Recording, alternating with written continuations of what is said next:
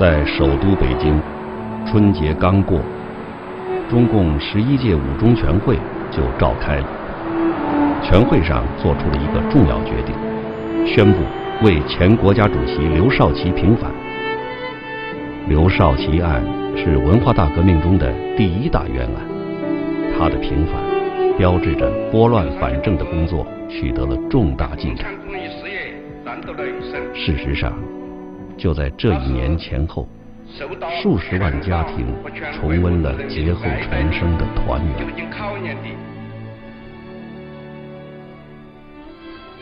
一九八零年的春天，是在一个欢快的歌声中开始的。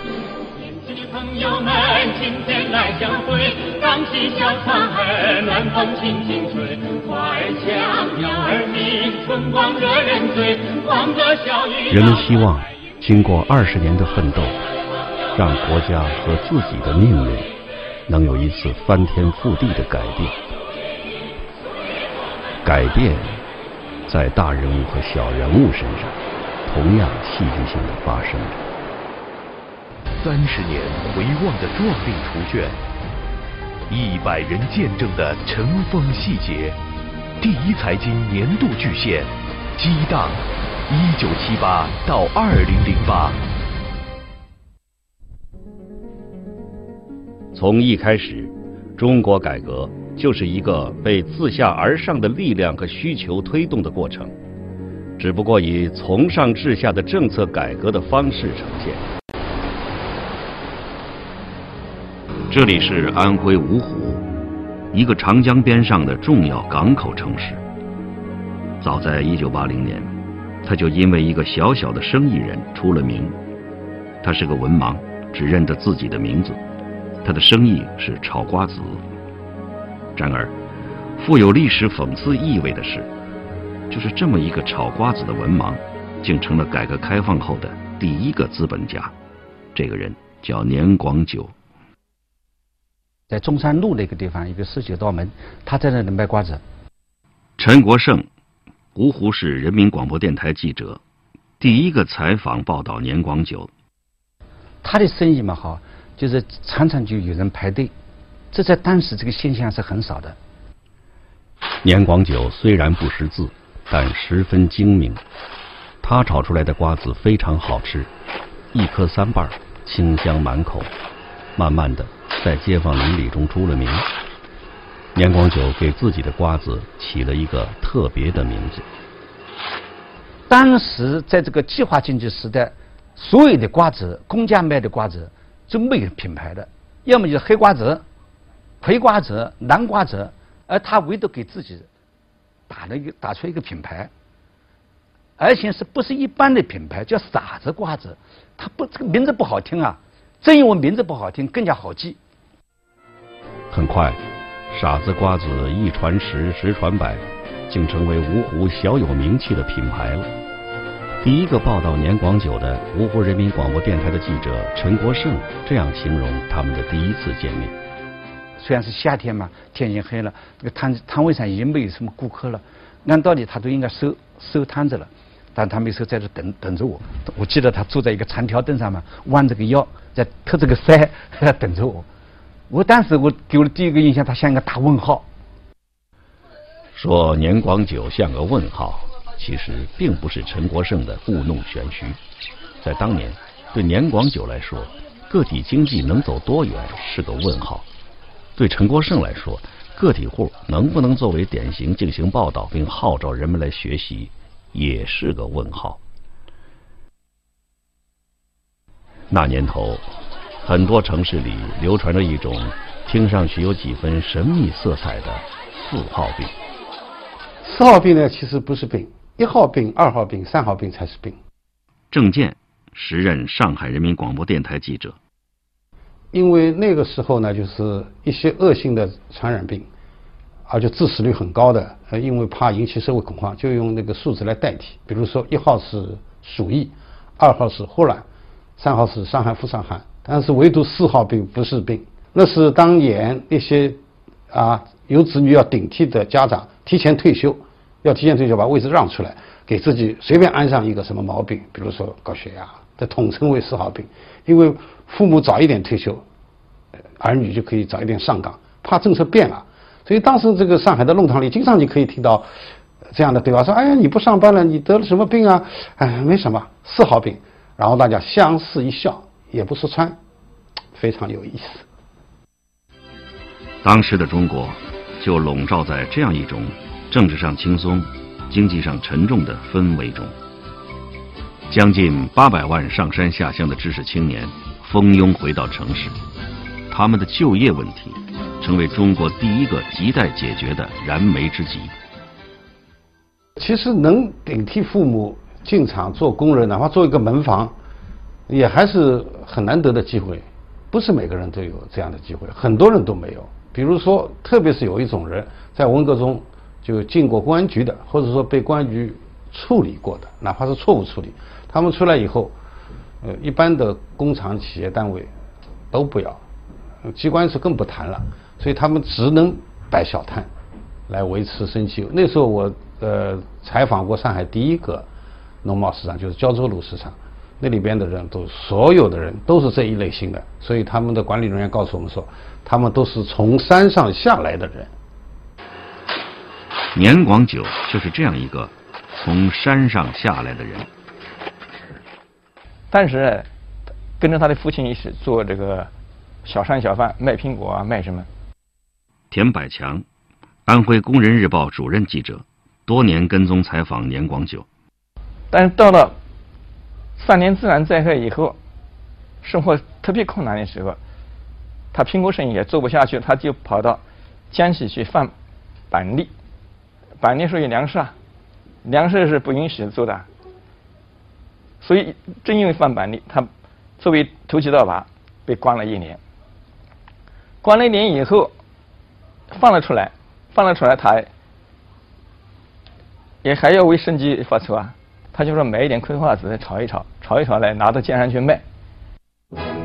不过，当陈国胜的报道名不虚传的傻子瓜子在全国传开后，年广久和他的瓜子名气大，生意更旺了，一天可以卖出两三千斤的瓜子，甚至外地人到了芜湖都要买两斤傻子瓜子带回去。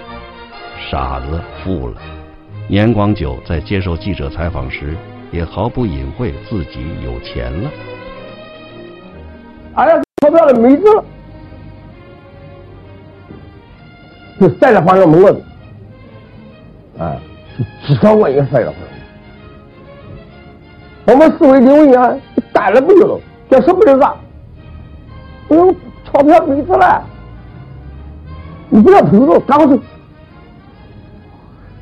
这点钞票又收来了。年广久晒钞票是当时芜湖城人们最乐于传播的话题。卖卖瓜子，做做小生意，竟然能发大财，这样一个事实，强烈的冲击着人们的思想。也就是从这时开始，一个新的身份名词开始在城市里流行——个体户。它指的是像年广久这样的没有国家保障、自主做小生意的人。他听上去似乎百味杂陈，有蔑视，有同情，也有小小的对他们自由身和迅速致富的暗中羡慕。但是对地方经济，特别国营集体的一些商店，他们讲我们一个月学徒工人有十几块钱，正式工人有二三十多块钱，但是他这个瓜子一天能赚个几百块甚至上千块，都对他眼红，都对他开始。这个生意怎能？你这样搞下去的话，这不是搞资本主义吗？说年广久搞资本主义，是需要有些理论证据。很快有人发现，年广久因为瓜子生意好，请来的工人居然已经达到十二个。联想到马克思在《资本论》中的那个著名论断。故宫到了八个，就不是普通的个体经济，而是资本主义经济，是剥削。于是，安徽有个年广久炒瓜子雇佣了十二个人，算不算剥削？很快成为一场十分敏感的大辩论，遍及全国各地。有一个干部就写了一首打油诗，说：“傻子瓜子，呆子报，呆子报道，傻子笑。”这个打油诗当时在香港的媒体上都在流传，可见当时这个嗯，这个对这个人非议是很大的。林光就是企业史上一个很独特的人物。吴晓波，财经作家，激荡三十年作者。啊，就中国改革开放以后的第一个。所谓的资本家啊，是一个没有文化的炒瓜子的，把自己称为傻子的这样的一个人，这具有很强的一个讽刺性。那也这也同时也说明那种僵化的计划经济的理论，它一旦到现实中是多么的可笑。当时在中国已经有十万工商户，他们的雇工数量是否都应该限制？能不能超过八个？这已经从一个抽象的理论问题，直接演变成了实际的难题。年广久虽然照常炒他的瓜子，可是每天总能听到一些对他不利的风声。过去的经历历历在目，这些都让他惶惶不安。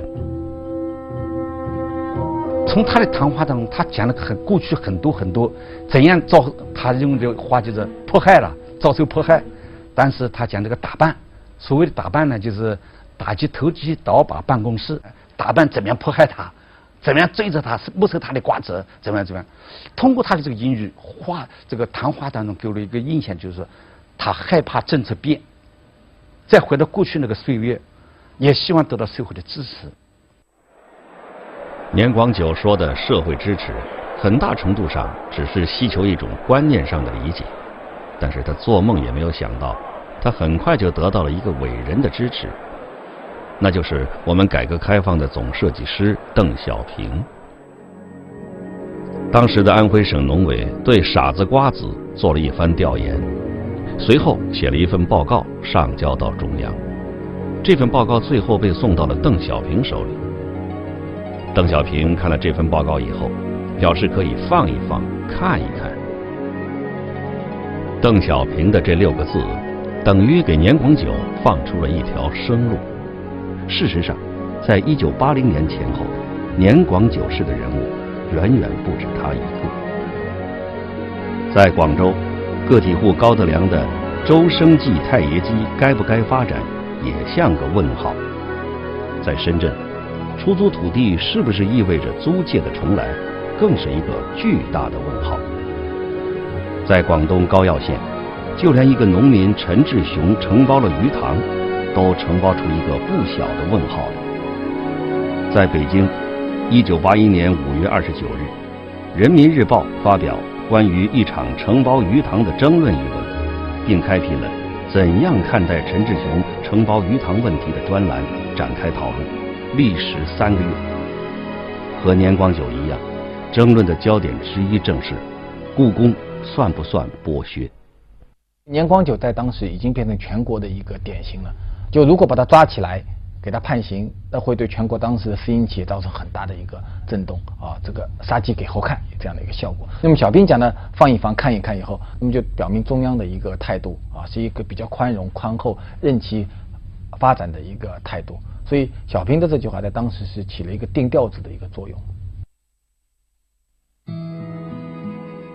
炒瓜子的文盲，竟成了改革开放后的第一个资本家。这就是大时代的所有戏剧性所在。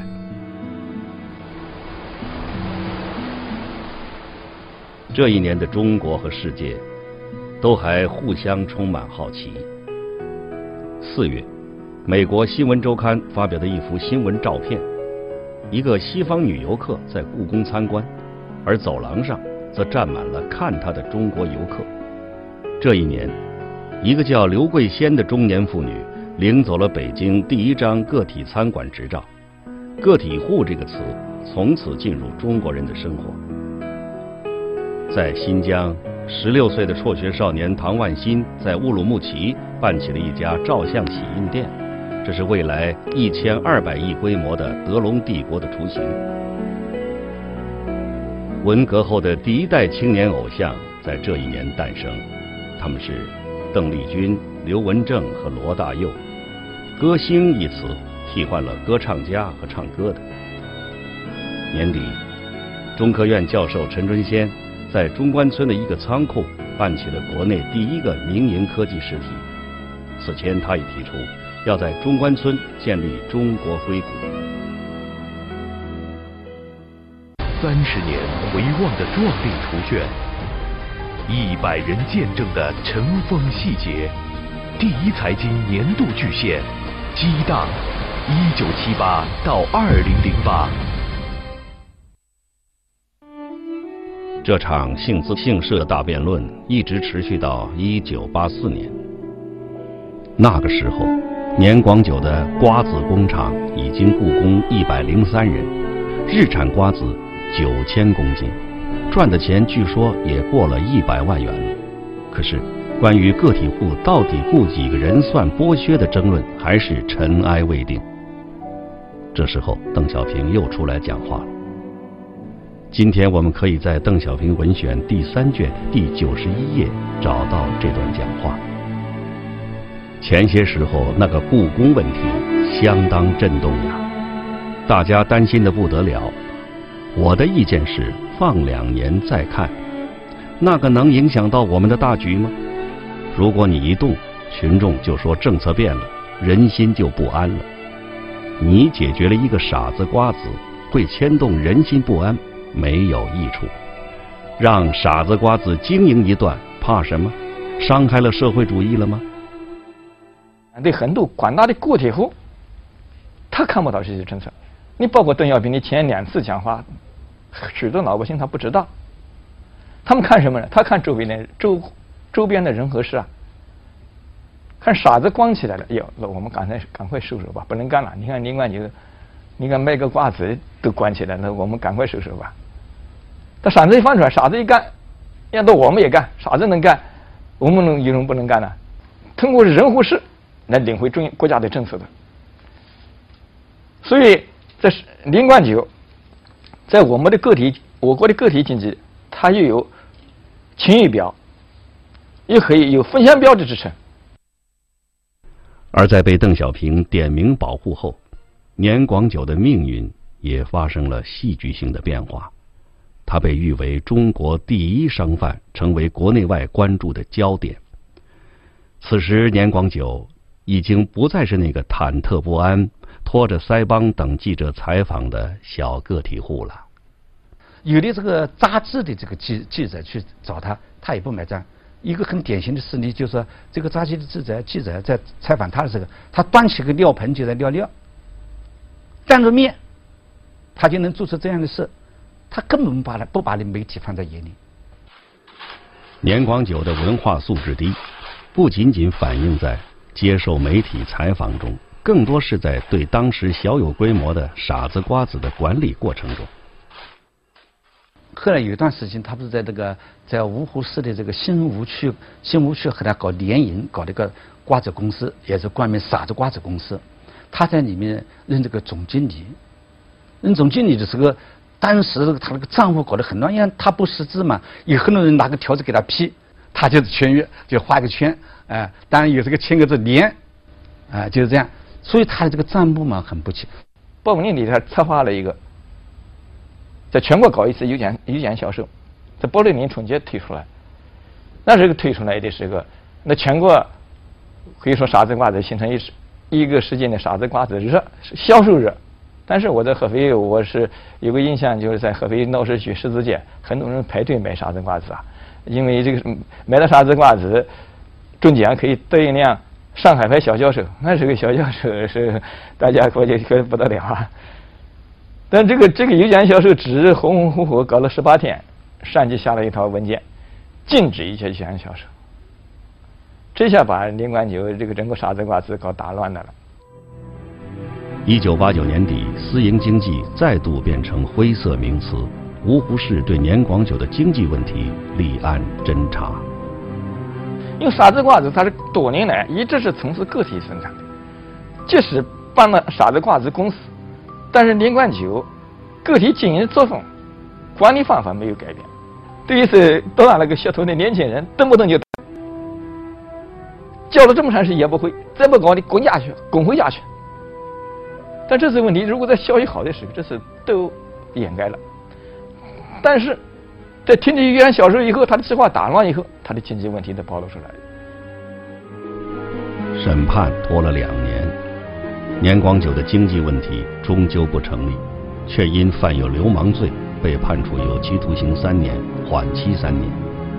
一直到一九九二年，邓小平在南巡讲话中再一次点了傻子的名。一个月后，他被宣布无罪释放。翻出来当天嘛，哈，这个我们的市委对这个事情很慎重，就不能够这样，要这这件事情还做一点文章，就是说，我们对于这个事情其实是是很关注的，是很支持的，大家不要因为这件事情怕，所以特意在市委小礼堂，所有的市委常委集中起来会见连连冠九，但是怎么样称呼连冠九，就是怎么称呼他同志不是。不好，称呼他先生好像太远。好，后来想了想啊，这样吧，称呼他老连，这样最好。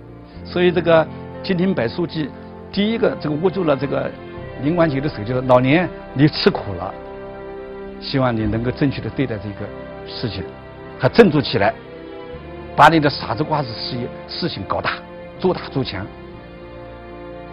直到这一天。压在年广久身上长达十二年之久的问号，终于圆满的化成了一个感叹号。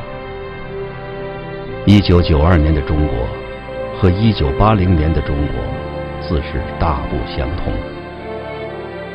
在八十年的时候呢，中国经济改革的整个过程，我个人认为啊是可逆的。陈其伟，著名经济学家。这种制度性的因素起来了以后啊。中国经济体制改革就变得不可逆转了，现在是真正不可逆转。中国改革开放不可逆，中国民营经济发展也不可逆，这样的道理，年广久不一定说得出来，但心里还是能感觉得到的。出狱后，他给邓小平写了一封信，并特地寄上了几斤瓜子，表达了感激之情。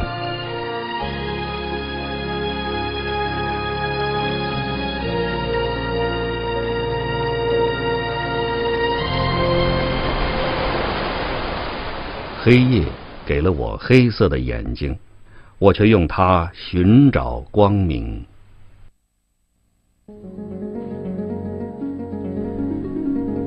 一九八零年是美国人的大选年，共和党人罗纳德·里根击败卡特，美国进入里根时代。这一年，在中东这个世界火药桶爆发了两伊战争，它将持续整整八年，死伤上百万。而此时的中国，普通人的情感和命运开始成为人们关注的焦点。五月，中国青年发表了署名潘晓的长信：“人生的路啊，怎么越走越窄？”引发全国大讨论。比潘晓更轰动的是女演员张瑜，她主演了文革后首部爱情影片《庐山恋》，成为年轻人的偶像。也是在这一年。新婚姻法将离婚的必要条件修改为：双方感情确已破裂，并经调解无效。中国人终于认识到，爱情是婚姻的灵魂。